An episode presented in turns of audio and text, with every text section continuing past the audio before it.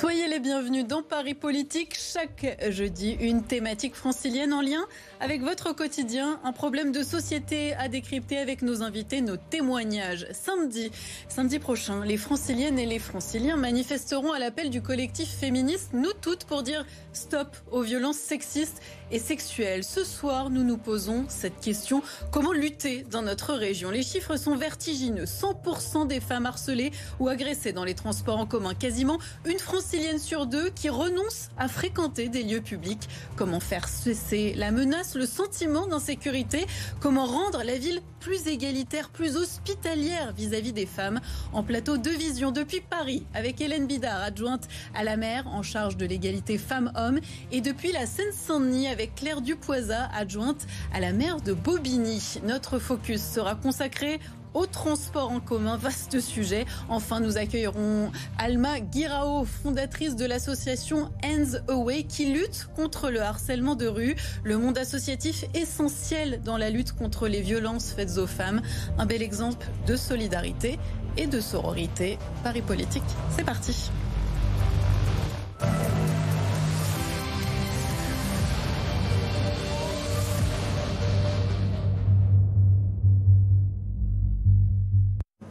Bienvenue à toutes. Claire Dupoisa, vous êtes euh, adjointe euh, à l'égalité femmes-hommes à la mairie de Bobigny, en Seine-Saint-Denis. Merci d'être avec nous. Bonsoir, je vous en prie. Hélène Bidard, euh, merci d'avoir également accepté notre invitation. Vous occupez le même poste, mais à la mairie de Paris. Merci d'être avec nous ce soir. On va commencer cette émission en écoutant des témoignages, ceux de franciliennes rencontrées dans les rues de notre région.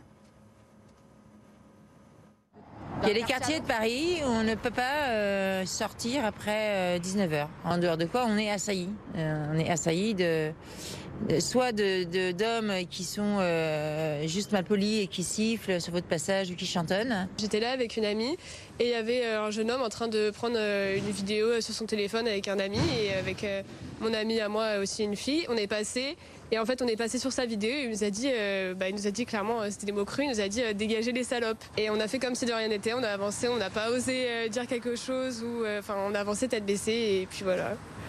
J'adopte des stratégies pour plus avoir à répondre à ce genre de comportement. Je vais m'habiller d'une façon qui va faire en sorte que je vais être moins harcelée, avec moins de, je sais pas, une jupe moins courte. Et puis on essaie de passer par des rues qui sont plus fréquentées. pareil, je marche très vite. À travers ces trois témoignages, on se rend bien compte de l'étendue du problème. On parle ici euh, d'insultes, mais ça va évidemment jusqu'à la violence physique, l'une et l'autre. Est-ce que vous avez déjà vécu personnellement ces situations, Hélène Bidard? Oui, tout à fait. Ça m'est déjà arrivé, euh, évidemment. Euh, vous l'avez dit, 100% des femmes. Et j'en fais partie. J'en ai le souvenir précis quand j'étais adolescente et d'avoir appris sans le savoir, sans mettre les mots euh, sur ce que c'était, mais d'avoir appris euh, des stratégies euh, pour ne plus en être victime, notamment dans les transports en commun. Et puis je l'ai vécu encore récemment. Je l'ai même vécu quand j'étais enceinte de 8 mois, donc j'en ai le souvenir bien précis.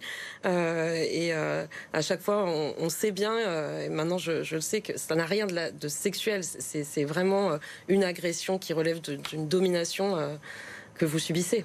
Claire Dupoisin, Pareil, ces témoignages. Exactement la même chose, mmh. évidemment, depuis euh, depuis toujours. Et puis euh, voilà, on développe euh, un comportement qui n'est pas naturel. On regarde ses pieds, on regarde tout droit, on prend un regard dur, on a on, fait la sourde. Mmh. c'est c'est très étrange de devoir. On a tous le même ressenti. C'est c'est ça qui est qui est assez édifiant et, et les chiffres le confirment. Hein. Je, je vais en redonner un. 37% des Franciliennes déclarent avoir subi au moins un fait de violence dans l'espace public. On est plutôt à 25% euh, au niveau national. Ce sont des chiffres fournis par l'Institut euh, Paris Région. Alors, Hélène Bidard, je me tourne vers vous. Quand on entend ces témoignages, quand on regarde ce chiffre, on se dit est-ce qu'une grande métropole comme Paris et sa banlieue est vraiment faite pour les femmes? Alors en fait, euh, on a à Paris 53% de Parisiennes mhm. euh, qui sont euh, donc il y a plus de femmes que d'hommes en fait à, Paris et c'est pas pour rien. C'est parce qu'il y a plus de services publics, parce que la densité elle compte aussi pour les femmes, parce qu'il y a plus de crèches, etc. Donc la ville attire les femmes, les étudiantes aussi et, les femmes âgées d'ailleurs. Pourtant, elles ne s'y sentent pas toujours bien. C'est ça. Et pourtant, on est dans, ce sentiment d'insécurité qui parfois n'est pas qu'un sentiment et de l'insécurité, une, réelle mmh. insécurité. donc c'est très paradoxal. Et donc ils font justement œuvrer pour euh, cette majorité euh, des euh, Parisiennes qui sont des femmes et qui doivent pouvoir vivre l'espace public en totale liberté et en totale sécurité. Claire Dupoisin, est-ce que par exemple à Bobigny, on peut identifier des lieux qui posent plus problème que d'autres? Se dire, bon, on, est dans la ville et on voit là où les femmes ne se sentent pas bien et on essaye d'agir? Oui, en effet, euh, ça se voit déjà à l'œil nu, puisqu'on voit que les bistrots ne sont pas forcément euh, peuplés euh, dans leurs terrasses de femmes. voilà, on voit qu'elles circulent sans s'arrêter.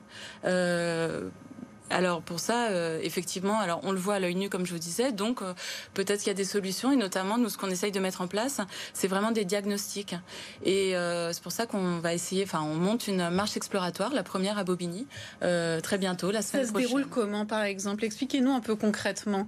Alors nous, ce qu'on a prévu de faire, c'est vraiment un rendez-vous de femmes. On se donne un rendez-vous et avec des citoyennes. Voilà, c'est mmh. ça, des citoyennes. On a fait une grande campagne de communication. Euh, bah, je, vais, je, vais, vous montrer. On a, voilà, on a un petit flyer mmh. à l'intérieur duquel on, on a plein d'événements euh, autour des violences faites aux mmh. femmes. Et notamment, on a cette invitation à la marche exploratoire. Et euh, donc voilà, on leur donne rendez-vous. L'idée, c'est d'être tout ensemble et de chausser nos lunettes de genre, voilà, d'être des femmes, de regarder l'espace public différemment de comme on le regarde d'habitude, et puis de l'envisager avec des solutions peut-être, avec des améliorations. Et voilà à Paris, Hélène Bidard, vous avez aussi mené ces marches exploratoires. Alors, vous aussi, vous avez chaussé vos lunettes de genre. Qu'est-ce que vous avez constaté? Est-ce que vous pouvez nous donner un exemple de, par exemple, euh, un endroit dans la ville, à Paris, qui pose problème et pour lequel on a trouvé une solution? Alors, euh, on en a fait plein et en fait mhm. il y a plein d'endroits. Ce qui est très intéressant dans le diagnostic, euh, dans ce qu'on pose, c'est que en fait c'est les lieux où il va y avoir, il y a des lieux où il y a plus de harcèlement de rue que d'autres. Et qu'est-ce qui fait qu'il y a des lieux où il y en a plus? C'est les lieux où les hommes vont rester stagnés dans cet espace. Et du coup, quand on se retrouve avec des lieux non mixtes avec que des hommes, les femmes vont faire que passer euh, et vont subir plus de harcèlement et vont avoir euh, évidemment euh, tendance à éviter ces lieux. donc ça, c'est valable pour des quartiers qui sont très populaires comme pour des quartiers qui vont être beaucoup plus bourgeois, des quartiers festifs. Mm. Euh, donc on va retrouver ça, bah, je donne des exemples que tout le monde connaîtra, Gare du Nord, euh, on va retrouver ça à La Chapelle, mais on va aussi retrouver ça rue de Lappe euh, le soir, là où il y a plein de bars, du côté de Bastille dans le 11e, mm. et puis on va aussi retrouver ça sur les Champs-Élysées. donc vous voyez des lieux très différents, on va retrouver ça. et donc du comment fait-on alors pour lutter contre ça? Alors là on a le constat et ensuite? Ensuite, euh, on fait des marches avec les femmes et on se rend compte euh, qu'il y a des aménagements qu'on peut faire en termes d'urbanisme qui vont empêcher euh, qu'il y ait des lieux qui dysfonctionnent avec l'urbanisme. Parce qu'il y a les enjeux de sécurité, c'est sûr. Il y a les enjeux de mm. sécurité, c'est certain. Euh, mais il n'y a pas que la question de la sécurité. On peut pas avoir. revenir sur la Mais on peut pas avoir des policiers partout derrière euh, mm. euh, tous les hommes qui seraient susceptibles, voilà, de, non seulement d'avoir des propos, mais de passer dans des actes plus graves. Donc du coup, il y a aussi des enjeux stratégiques d'aménagement et d'urbanisme auxquels il faut penser. La question de la lumière. Mm. la question de ce qu'on appelle les dents creuses, c'est les recoins en fait, les recoins dans la ville euh, qui vont être plus sombres. Euh, voilà, il y a tout, tout ce, travail très sérieux qu'il faut faire avec les urbanistes et les architectes pour essayer de comprendre ça. À Bobigny, euh, Claire Dupoisin, est-ce que par exemple vous auriez un exemple à nous donner d'un aménagement urbain qui pourrait permettre aux femmes de se sentir mieux dans la ville? Ben, vous savez, Bobigny, c'est une ville, euh, c'est une ancienne ville moderne. C'est une ville qui a été construite euh, sur dalle, mhm. donc euh, typiquement dans une idée de perfection, enfin dans une utopie en réalité, où les êtres humains ne croiseraient pas les voitures et donc où tout le monde pourrait circuler très tranquillement, avec des poussettes, avec des valises, en situation de handicap et pour chacun, pour que chacun puisse vaquer à ses occupations. Mhm. Or, ces dalles ont été désertées, il n'y a plus tellement de commerce, elles se dégradent, et peut-être que des aménagements à ces endroits-là pourraient permettre justement une vie. Alors, des aménagements quoi, par exemple Des bancs. On a remarqué aussi, par exemple, que les arbres étaient extrêmement hauts sur. ils ont poussé de, de mm. façon voilà très haute sur dans leur bac. Eh ben, il suffirait peut-être de les tailler pour avoir une visibilité plus large quand on passe à proximité. voilà, mais ça, on n'a pas encore fait ce diagnostic. Hein. On est. Vous allez le faire, et, agir en, conséquence. alors évidemment, on se dit, ça revient souvent hein, de dire il faut repenser l'espace urbain pour faire des villes plus paritaires, plus adaptées aux femmes. Et de l'autre côté, j'ai l'impression que quand on fait des propositions, euh, et eh ben ça passe pas. Est-ce que les esprits sont, sont prêts? Alors je pense par exemple à Caroline de Haas, hein, militante féministe, qui avait proposé d'élargir les trottoirs euh, pour euh, faire passer les poussettes. Elle s'est pris une volée de bois vert. Hélène Bidard, vous-même, hein, vous aviez annoncé un diagnostic genré du parc Suzanne Langhelem dans le 15e. J'ai regardé sur votre suite, euh, sur, sous votre tweet, pardon, pas suite, que des commentaires désobligeants. Oui. Alors, c'est pas, euh, c'est vraiment une idée euh, assez neuve de faire euh, de l'urbanisme mm. genré. Déjà, le terme genré fait bondir mm. certaines personnes, mais ce qu'on essaye de faire comprendre, c'est qu'on le fait avec des femmes qui vont faire des diagnostics de ce qu'elles vivent dans l'espace public, mais aussi des chercheurs, des chercheuses, mais aussi des urbanistes, des architectes. Et en fait, ceux avec qui, ceux qui font la ville, les architectes, les urbanistes, avec qui on travaille sur ce sujet, c'est des sujets qu'ils n'ont jamais travaillé avant. C'est complètement neuf. Et donc, ça bouscule un peu. Euh, ça bouscule assez clairement. Pour rien vous cacher, mm. la droite ne vote pas les délibérations genre espace public à la ville de Paris. par exemple, pour qu'on se rende compte ce que, ce que ça, devient concrètement à Suzanne Langlaine, quels aménagements ont été faits pour... Euh, pour euh, justement euh, plus s'adapter aux femmes Alors, euh, à Suzanne Langlais, ils ne sont pas encore faits les aménagements, mais typiquement, quand on regarde qui fait du sport à Suzanne Langlaine, hum. il y a des terrains de foot qui prennent tout l'espace mm. et où euh, moi j'y suis allée euh, justement pour euh, faire commencer ces marches avant qu'elles soient faites avec les femmes qui habitent le quartier. ces terrains de foot sont évidemment occupés à 95-16% par uniquement par des hommes. Et puis par contre les femmes, elles, elles vont faire du running mm. et comme les terrains de foot prennent toute la place, elles vont faire du running autour dans des lieux qui sont plutôt cachés où elles se sentent assez en insécurité. donc ça ne convient pas. Quand on met des agrès sportifs, euh, par contre, euh, où on peut être vu mais sans être interpellé, sans être ennuyé, tout en faisant son sport dans l'espace public, on se rend compte que les femmes font du sport dans l'espace public. C'est juste qu'ils reviennent. Mais oui, mm. il faut juste des aménagements qui correspondent à leurs envies, à leurs besoins, à leurs pratiques. Claire Dupoisa, à Bobigny, vous sentez aussi les esprits euh, prêts pour, pour ces nouveaux aménagements? Oui, très franchement, je suis très optimiste. Tout simplement parce que euh, notre ville euh, a toujours été euh, dans cette culture de l'égalité. Je pense qu'on est vraiment une ville qui a été précurseur. Je sais pas comment on dit pour une femme au féminin. Je me pose souvent des questions de, ce type. Mm. non, mais on a une véritable culture de l'égalité. On a eu la, première maire adjointe en 1925. Oui, alors d'accord, ça c'est l'histoire de la ville. Non, mais, on porte ces valeurs très profondément. vous rencontrez, ils vous disent quoi sincèrement? Est-ce qu'ils sont prêts? On a aussi besoin de savoir dans quel état d'esprit sont les gens et la façon dont vous leur parlez. Les mm. habitants, de toute façon, ils ont besoin d'amélioration. Alors, si on les apporte aux femmes, on les apporte à tous parce que ça c'est évident que quand on voilà si on va s'occuper qu'une femme euh, puisse euh, euh, on dit toujours la poussette mais ça peut être des courses parce que les femmes portent énormément. C'est ça dont on se rend pas compte. Mm. bah voilà si on l'améliore pour elle alors on l'améliore aussi pour ses enfants on l'améliore aussi voilà pour tout le monde en réalité c'est important. Et, les gens sont très prêts pour ça.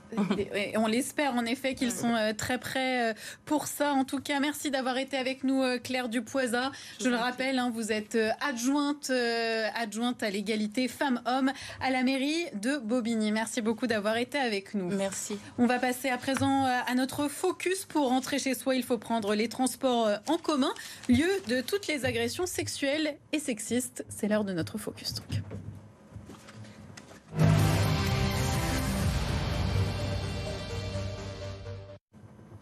Anne-Laure nous a rejoint. Anne-Laure, bonsoir. Le constat est édifiant. Ah oui, Marguerite. Hein. Selon le Haut Conseil à l'égalité entre les femmes et les hommes, à l'échelle nationale, 100% des utilisatrices ont déjà au moins une fois été victimes de harcèlement sexiste ou d'agression sexuelle dans les transports en commun. Dans une étude, on va aller plus loin, réalisée par la FNOT en 2016, 46% d'entre elles se sont retrouvées dans une situation où elles n'ont pas su ou pu réagir.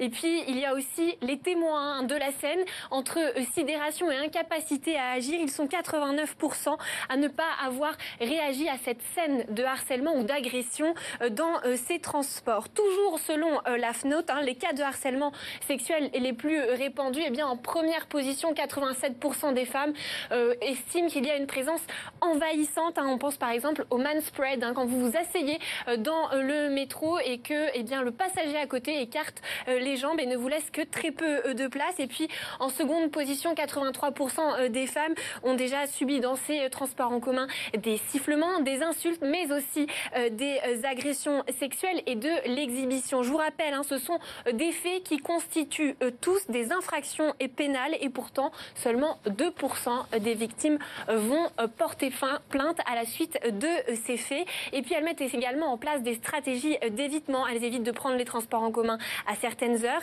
ou revoient aussi leur façon de s'habiller si elles envisagent de prendre le bus, le tram ou le métro. Alors, comment tenter d'y mettre fin à ces comportements? Eh bien, Île-de-France Mobilité et les opérateurs euh, de euh, transport misent tout d'abord sur une présence humaine euh, renforcée. Plus de 1000 agents, par exemple, supplémentaires ont été embauchés pour venir sur le terrain.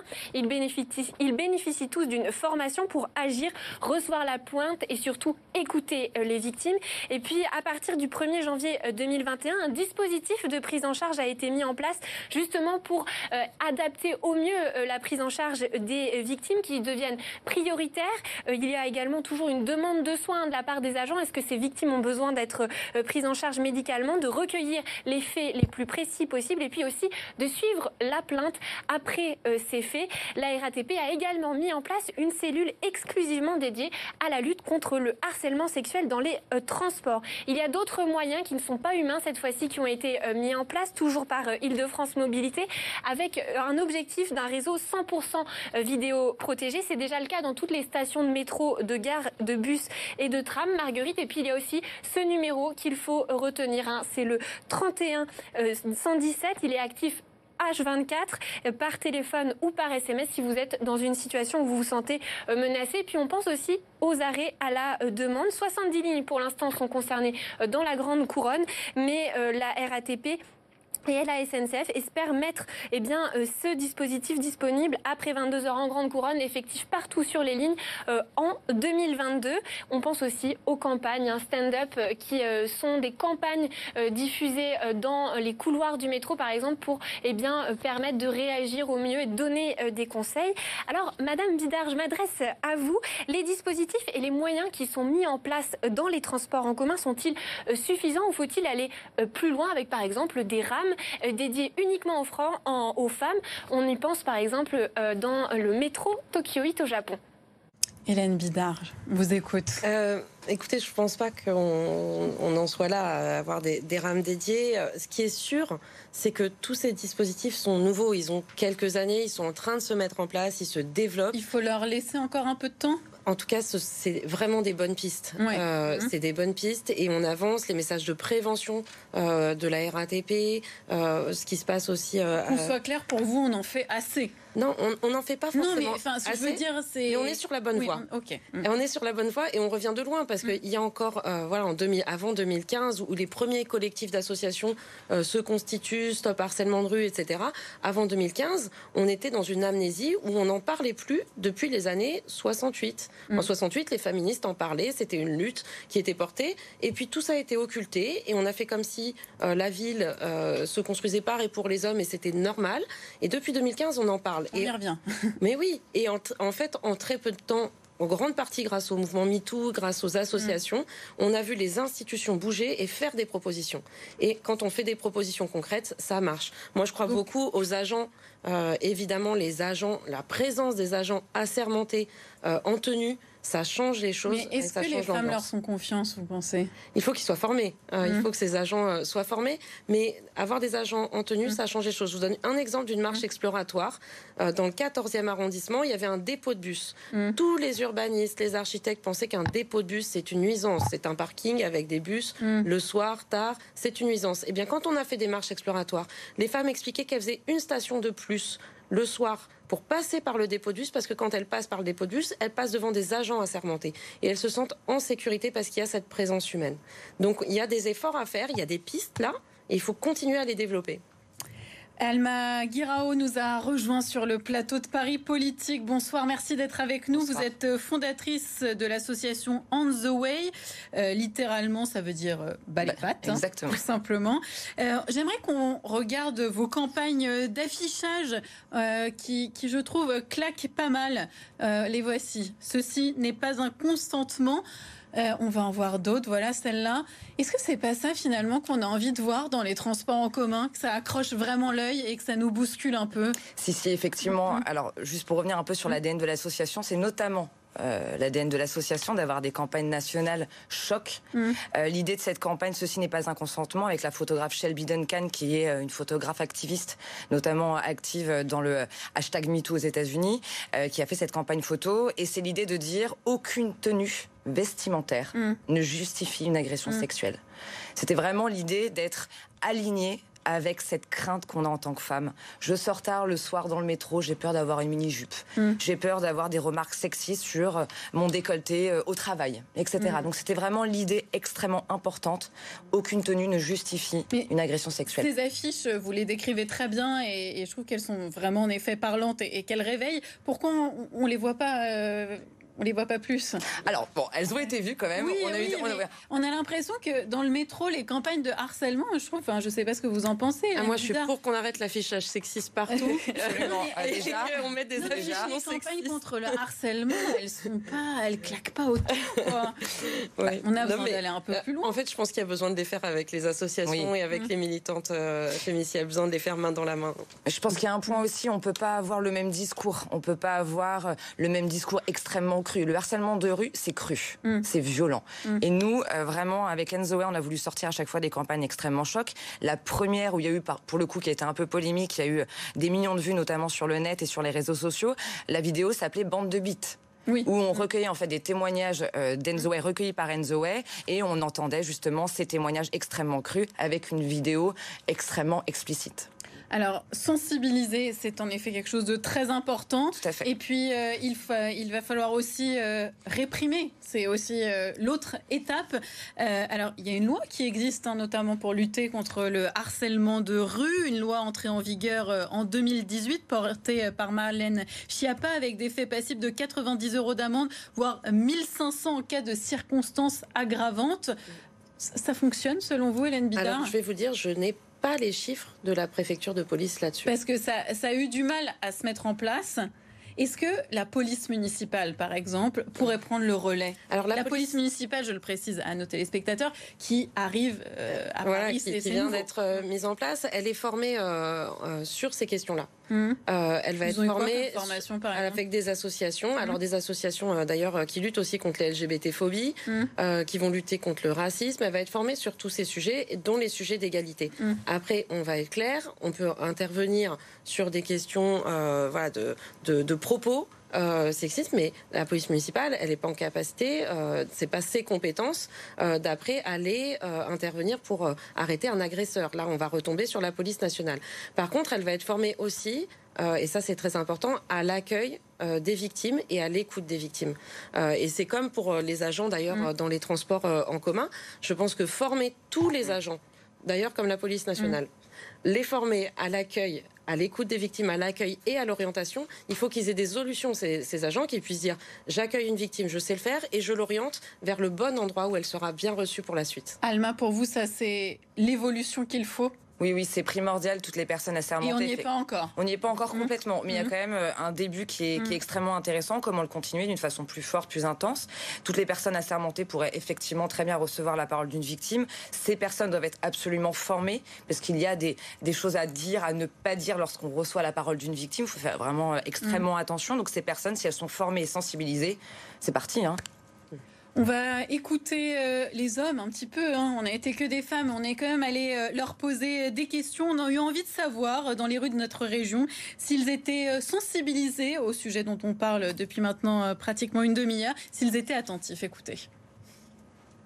On a un rôle aussi en tant que parents, pas que en tant que prof, mais en tant que parents, par rapport aux garçons, pour leur apprendre aussi à avoir un certain type d'attitude et à repérer ce qui ne va pas aussi ça part de quelque chose de joli, de, dire à une femme qu'elle est belle ou de vouloir euh, tenter un rapprochement. Après, il y a des façons de le faire et je pense qu'il y a pas mal de, gens qui savent pas justement comment s'y prendre et après ça, tourne mal.